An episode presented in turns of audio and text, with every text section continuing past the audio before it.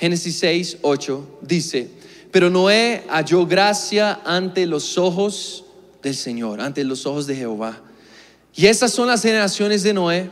Noé, varón justo, era perfecto en sus generaciones. Con Dios caminó Noé y engendró Noé tres hijos, a Sem, a Cam y a Jafet. Hasta ahí. Bueno, es una declaración sencilla, corta, pero muy impresionante. Dice, Noé caminó con Dios. Caminó con Dios Noé. Y eso es tan significante para nosotros porque la historia del diluvio es la consecuencia de que hubo un hombre que fue fiel al Señor. Toda la humanidad pereció, padeció, pero un hombre permaneció para contar la historia por su fidelidad al Señor. Y sabes, hay algunas cosas que me gustaría destacar aquí en, eh, ese texto. Lo primero en el verso 8 dice, Noé halló gracia ante los ojos de Dios. Y hubo algo de diferente que vio el Señor en Noé. Y Dios necesita ver algo diferente en nosotros. Jóvenes, sabemos que ese mundo, esa generación no está corriendo para agradar a Dios, no está corriendo para las cosas de Dios, no está corriendo con la misma meta que nosotros. Algo tiene que ser visto diferente, de diferente en nosotros. Y Dios vio algo diferente en Noé, porque dice que Él halló gracia, los demás no, pero Noé sí. Y basta decir que al final de esa historia, y ustedes ya la conocen, pero al final de esa historia, Noé vivió mientras todos los seres humanos de la tierra que no eran de su familia murieron. Basta decir que la gracia de Dios es lo que te saca de la muerte, lo que te saca del destino que todos los demás que no corren por los planes del Señor y por el propósito del Señor, todos están yendo hacia un mismo lugar. Ellos piensan, ellos se envanecen y piensan que están construyendo grandes cosas, pero todos están yendo hacia un mismo lugar, pero cuando encontramos gracia, la gracia de Dios, nosotros vamos para otro lugar. Y no es mérito nuestro porque es gracia de Dios. Pero hay algo que Dios busca en nosotros para que pueda mirarnos con esa gracia ese favor. Y dice que Noé sí era diferente. El verso 9 nos explica un poquito que nosotros debemos buscar esa gracia. ¿Cómo?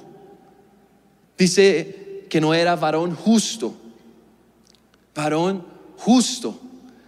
Y lo que nos va a dar más contexto son los versos anteriores y los versos posteriores a lo que leímos. Porque dice el verso 5, por ejemplo, y vio Jehová que la maldad de los hombres era mucha en la tierra y que todo designio, todo designio de los pensamientos del corazón de ellos era de continuo solamente el mal.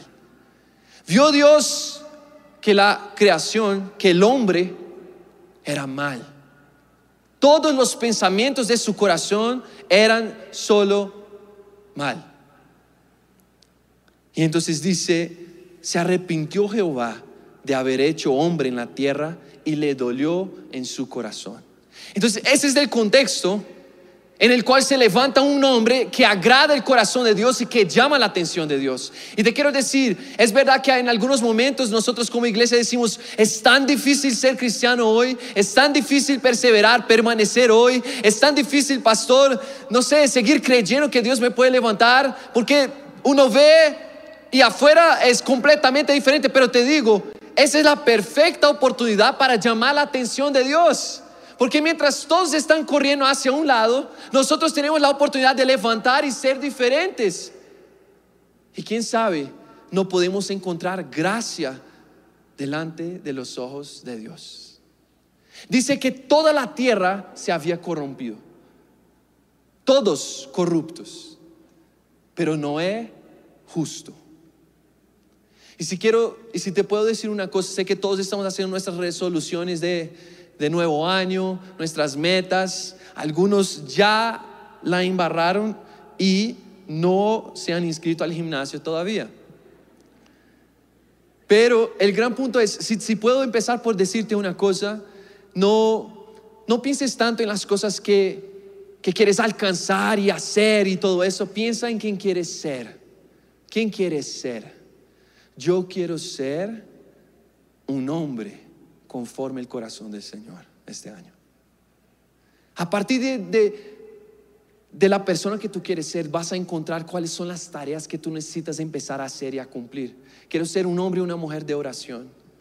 Quiero ser justo en lo que yo haga. ¿Sabes, joven? Si te puedo dar un consejo, toma la decisión de que todo lo que vas a hacer este año, tú vas a lidiar bien con todas las áreas de tu vida, con las finanzas, con los estudios, con todo. Vas a ser justo, íntegro en todo lo que tú hagas. La palabra dice que Noé era diferente. Si puedes determinarte a hacer algo, haz eso.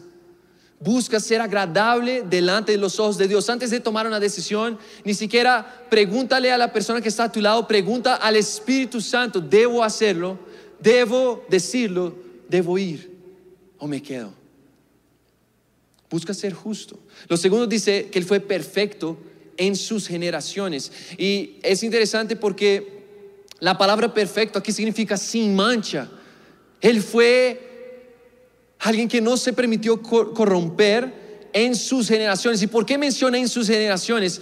Bueno, ustedes saben que en esos años ellos vivían más que una sola generación. Noé, de hecho, llegó a vivir cientos de años. Entonces, en sus generaciones, en su tiempo de vida, fue sin mancha perfecto en sus generaciones. Y algo en Noé llamó la atención del Señor. No importa si las personas lo reconocían o no, pero Dios vio que en sus generaciones Él fue diferente a todos los demás. Y por último dice, caminó Noé con Dios. Caminó Noé con Dios. Y nosotros Creo que no entendemos, no alcanzamos a entender completamente qué significa esa tercera cosa y creo que es la culminación o la explicación de todo lo demás. ¿Por qué Dios se agradó de Noé? ¿Por qué encontró gracia ante los ojos de Dios? Dice, caminó Noé con Dios. Y yo te quiero decir, hay mucha gente con muchos sueños, mucho, mucha, mucha, muchas metas, que, están afanados por hacer muchas cosas en esa vida, pero te quiero decir que la gente te conozca por caminar con el Señor.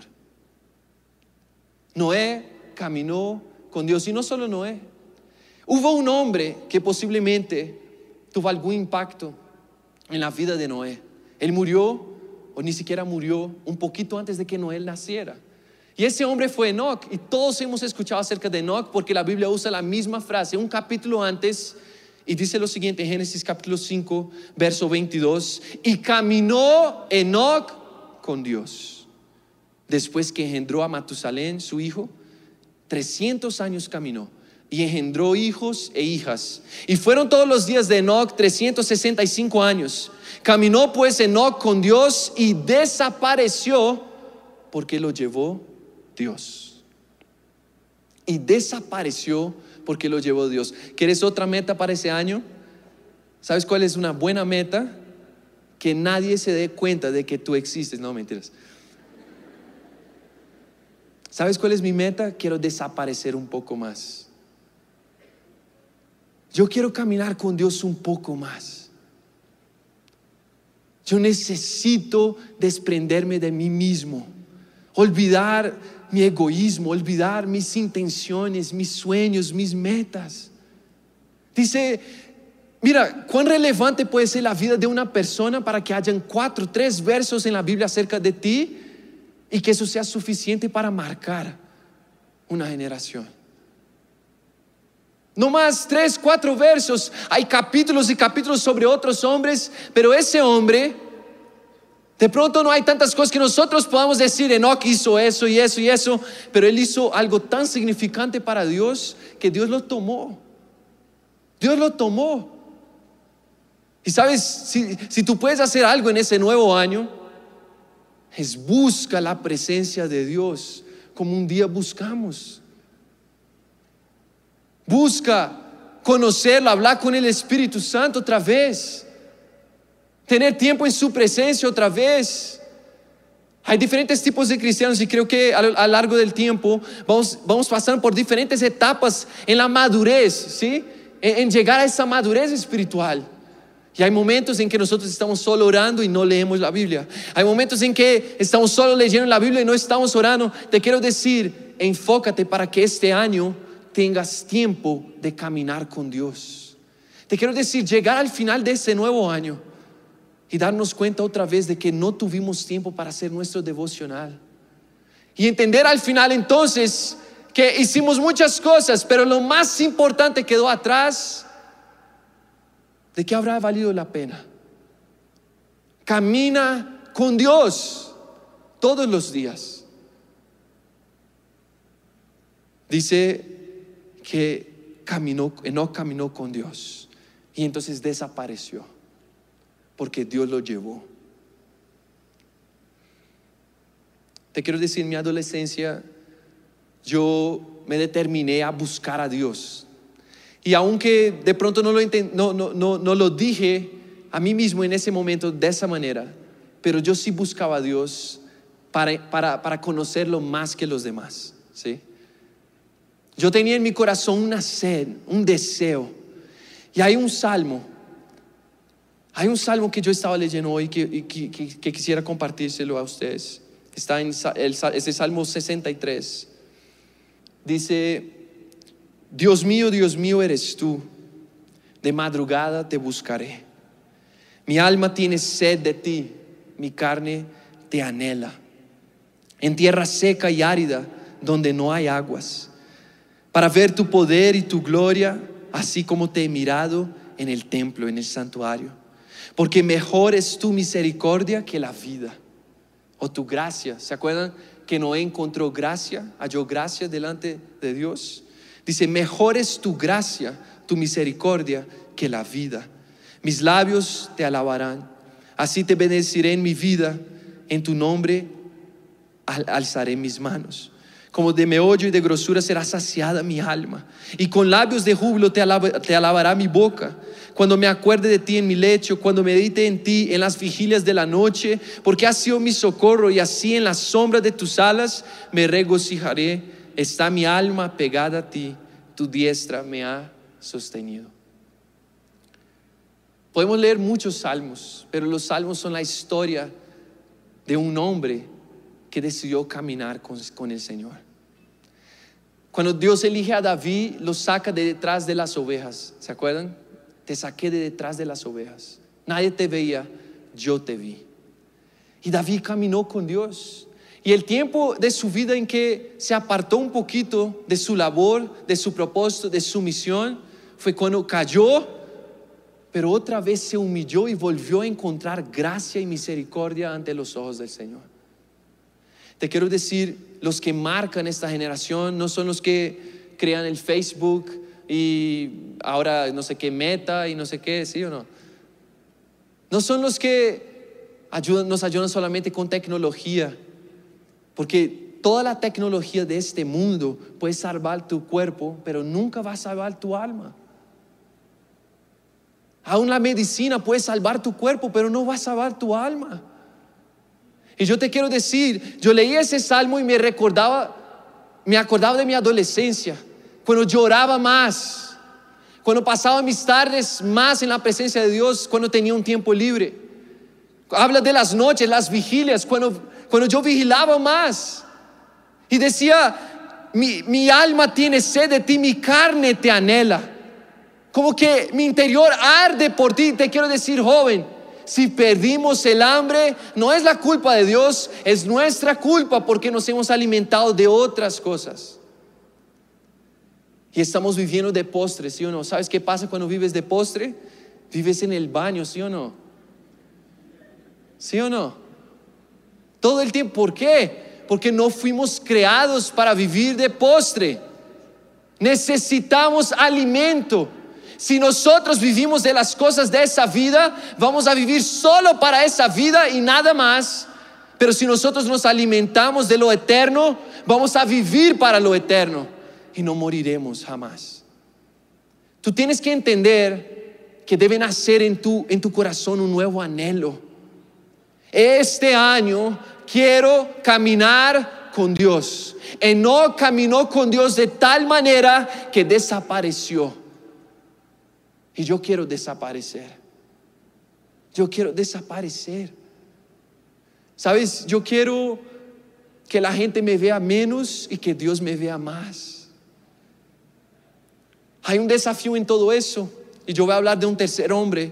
Y fue Abraham. Dios le hace la misma invitación, una invitación similar. Y dice, Abraham, anda delante de mí. Camina conmigo. ¿Sí?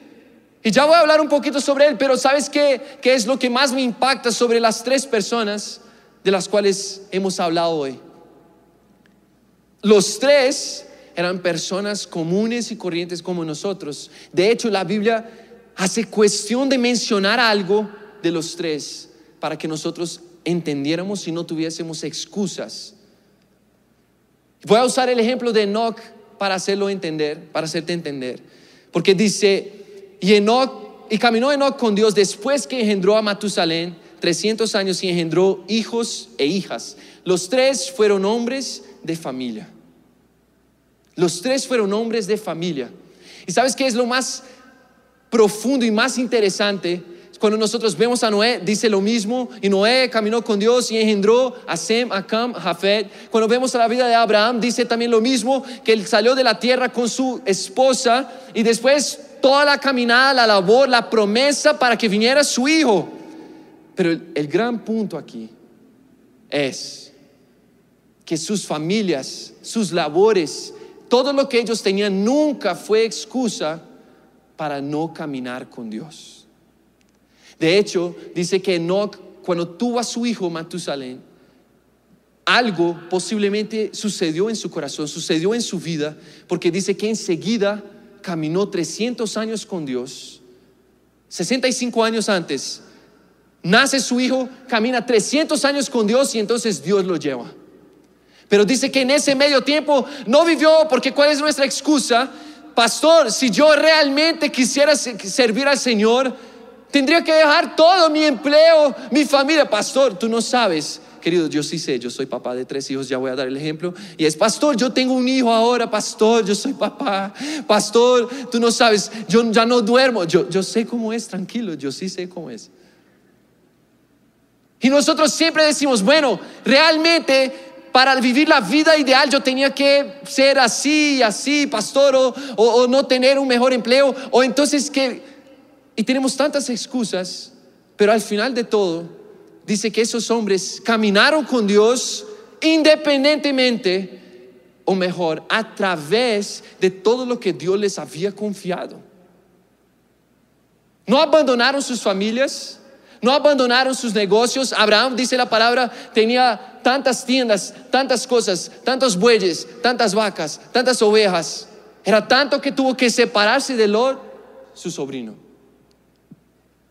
Y lo que estoy intentando decir es, si nosotros seguimos usando de excusa las cosas que Dios ha puesto en nuestras vidas para formarnos, nosotros vamos a empezar a perderlas una a una hasta que nos demos cuenta de que el problema en nuestras vidas no ha sido todo lo que nos está formando, sino nuestras excusas.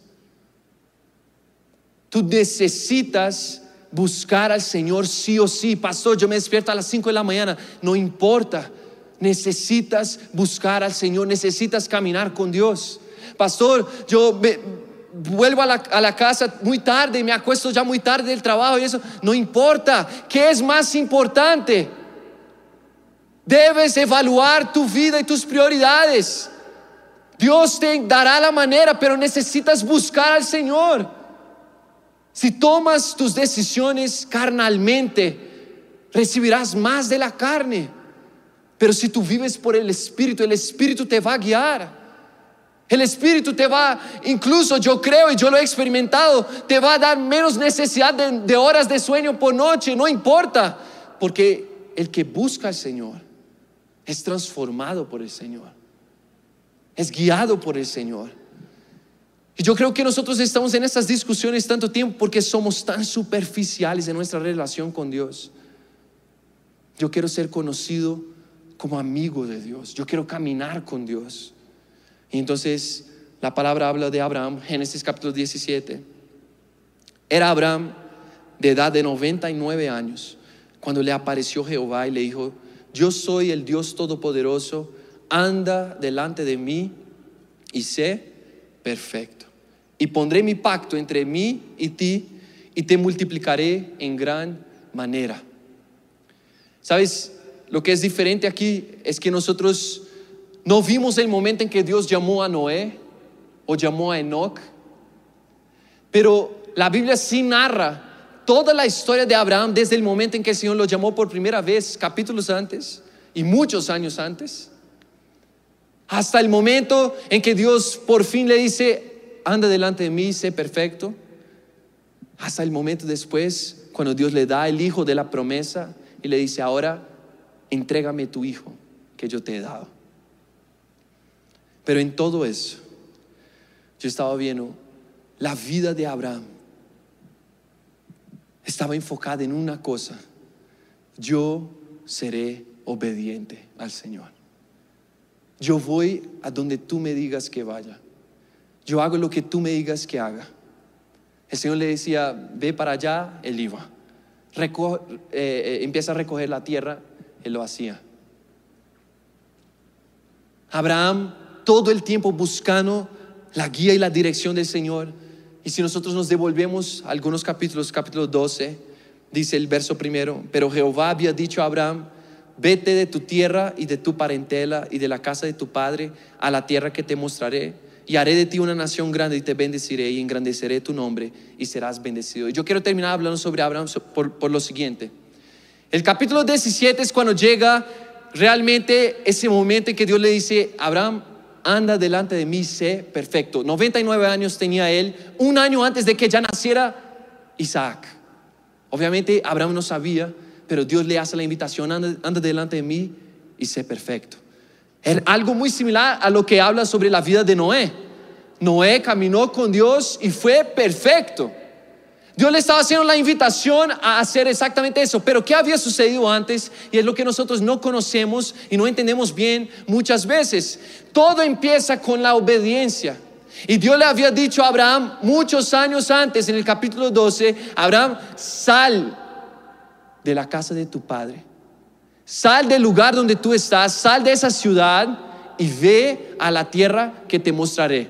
En ese momento él dice, yo bendeciré tus generaciones, yo te multiplicaré, pero no le da toda la promesa, no le dice todo el propósito, no le dice todo lo que sucedería. Muchos dicen que Dios no nos dice toda la promesa y todo el propósito de una vez para no asustarnos, ¿sí? Para que nosotros no, salgamos corriendo. Abraham aquí, digamos, con 50 y algo de años o 60 y algo de años, no sabría que sería tan difícil tener un hijo después. De pronto, si Dios le hubiese dicho cuánto iba a luchar, no hubiese creído en la promesa. No menciona nada de un hijo en ese momento. Abraham estaba con su esposa, su papá había muerto, trae a su sobrino y Dios le dice, sal de esa tierra y yo te daré otra tierra. Y esa es la promesa que él conocía hasta ese momento.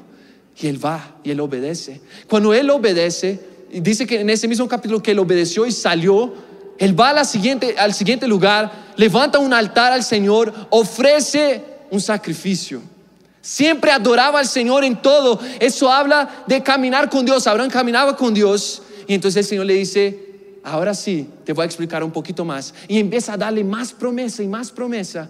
Y entonces nunca Dios hablaba con Abraham otra vez antes que él hubiese obedecido lo que le había, le había dicho antes. Y Abraham obedece y entonces a veces se equivocaba, es verdad, a veces hacía unas cosas que uno no entiende, llegaba a, algún lugar y tenía temor de que tomaran a su esposa y lo mataran, entonces decía que era su hermana, efectivamente era su media hermana y bueno, otras épocas. Pero nunca antes de la obediencia, antes del sacrificio, antes de la adoración, antes de la intimidad, nunca y yo te quiero decir, Dios está esperando que tú hagas ofrendas, sacrificios, que tu intimidad esté más profunda en este año para llevarte al siguiente nivel de sus promesas. Ellos caminaron con Dios, pero seguramente la obediencia fue lo que les mostraba el cada paso. Cada paso. Y sabes, joven, De pronto tú estás aquí y te has acostumbrado a estar en ese ritmo y todo eso, pero yo te quiero desafiar a saber qué es lo que Dios está haciendo en tu vida, a buscar más de Dios y a no estar satisfecho solamente en estar aquí sentado escuchando. Necesitas llegar a algún lugar, alcanzar algo para la honra y gloria del Señor, tener promesas. Necesitas acercarte a Él, escuchar su voz, tener una relación personal, un encuentro personal con Él. Y yo te quiero decir, mi meta para ese año es ser un amigo de Dios, es caminar con Dios. Mi meta para este año es volver a ser constante. Es realmente pagar el precio un día a la vez para tener bien ubicado el momento en que yo estaré con el Señor delante de su presencia. Pero más que eso, llevarlo todos los días conmigo a donde yo vaya. A donde vaya. Y yo sé que el Espíritu Santo nos llevará a una nueva historia este año. ¿Cuántos pueden decir amén? ¿Sabes que puedes dar un aplauso al Señor? Ponte en pie conmigo si tú puedes. Quiero hacer un ejercicio rápidamente. Y toma tu Biblia conmigo. Salmo 63. ¿Estás listo? Salmo 63 dice, Dios mío, Dios mío eres tú. De madrugada te buscaré, mi alma tiene sed de ti, mi carne te anhela en tierra seca y árida donde no hay aguas, para ver tu poder y tu gloria, así como te he mirado en el santuario, porque mejor es tu misericordia que la vida, y mis labios te alabarán. Así te bendeciré en mi vida y en tu nombre alzaré mis manos. Como de meollo y de grosura será saciada mi alma, y con labios de júbilo te alabará mi boca. Cuando me acuerde de ti en mi lecho, cuando medite en ti en las vigilias de la noche, porque has sido, sido mi socorro, y así en la sombra de tus alas me regocijaré. Está mi alma pegada a ti, tu diestra me ha sostenido. Sabes, yo quiero que tú tomes un momento para desear tener hambre por el Señor otra vez.